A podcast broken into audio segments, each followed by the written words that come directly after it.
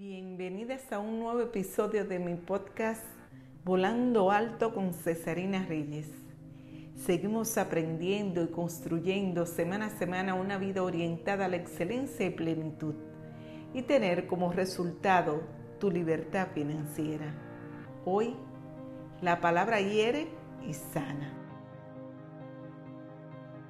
El poder de la palabra es el eje aglutinador de la comunicación oral y escrita, ya que es ella la que articula sentimientos, revelaciones, emociones y un sinnúmero de posibilidades en el etéreo territorio del espíritu humano.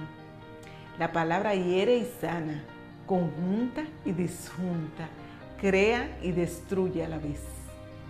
Al mismo tiempo, la palabra se hace sutil en la poesía, por ejemplo, y desde esa trinchera nos eleva por encima de nuestra finitud hasta alcanzar grandes cimas que nos hacen parecer inmortales.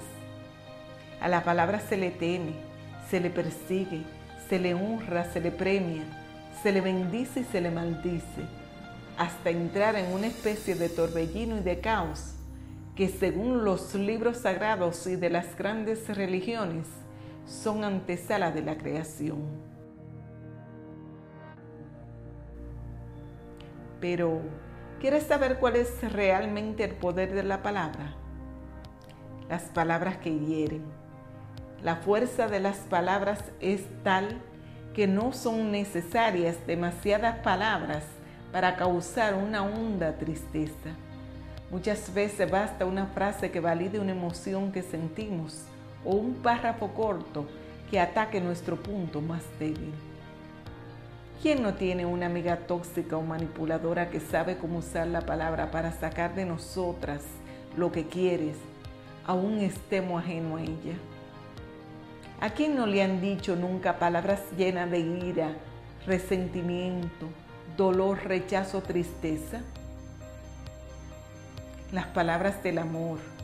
No obstante, no solo el poder de las palabras es grande cuando pretende herir, también sirve para describir sentimientos como el placer, la bondad, el amor o el agradecimiento. De hecho, hemos sido capaces de crear algunas de las palabras más bonitas del mundo para hablar de aquello que nos agrada. Belleza, amistad, solidaridad o los encantos que nos rodean. Las palabras vacías. Hay personas capaces de hablar sin decir nada.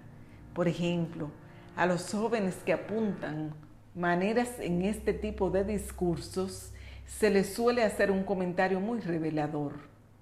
Pero, ¿tú estás corriendo para político?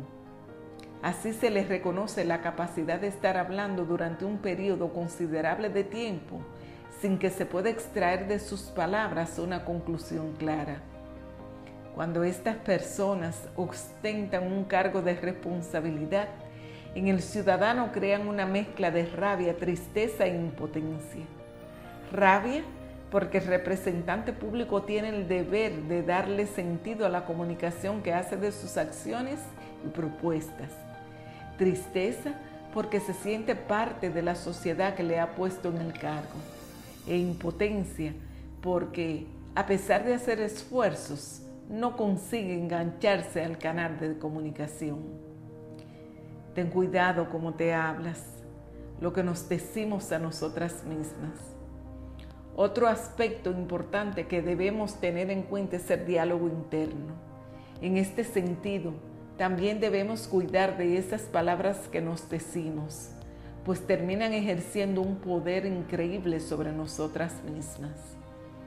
Cuando hablamos con nosotras, elegimos unas palabras determinadas y no otras. Y nos decimos una serie de cosas concretas. En este caso, no solemos reconocer la importancia de las palabras y el efecto que su uso puede generar en nosotras. De esta forma, las palabras que utilicemos al pensar pueden tener un efecto poderoso en nuestras emociones, nuestro estado de ánimo y la forma en cómo concebimos al mundo. En consecuencia, es importante elegirlas con cuidado. Por ejemplo, cuando digo, soy floja para estudiar, o nunca voy a llegar al peso que quiero. No estoy describiendo una situación, sino declarando una condena y generando mi realidad en base a esta afirmación. Pero están las palabras que mienten. Me gustaría referirme al poder de la palabra por su enorme capacidad para transmitir mentiras, tratando de captar la atención del interlocutor para decirle algo que en realidad no es cierto. Aunque nunca nadie lo haya dicho de manera explícita, somos conscientes de que las mentiras tienen un cómplice mucho más fiel en el lenguaje escrito o hablado que, por ejemplo, en la mímica. Es una pena que la riqueza lingüística con la que contamos se utilice en ocasiones para insultar, mentir, discriminar o farsear la realidad, pues ninguna palabra de este planeta merece una utilización tal. La palabra tiene un enorme poder. La palabra puede ser fuente de belleza, de poesía, de creación, de amor, de vida, de alimento para el alma, de positivismo. Pero, como todo en este mundo, hay un lado oscuro que la retuerce y la oprime, la grita y la estrangula.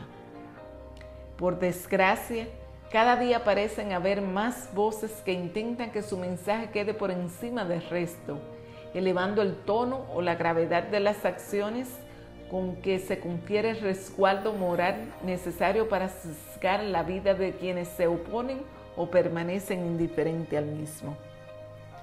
La responsabilidad con la que ejercemos y disfrutamos del poder de la palabra es nuestra. Utilizarla para crear, construir, compartir, acariciar o abrazar en vez de agredir, atacar o destruir en el fondo es nuestra decisión. Tanto practicarlo como censurarlo. Gracias por compartir este espacio conmigo.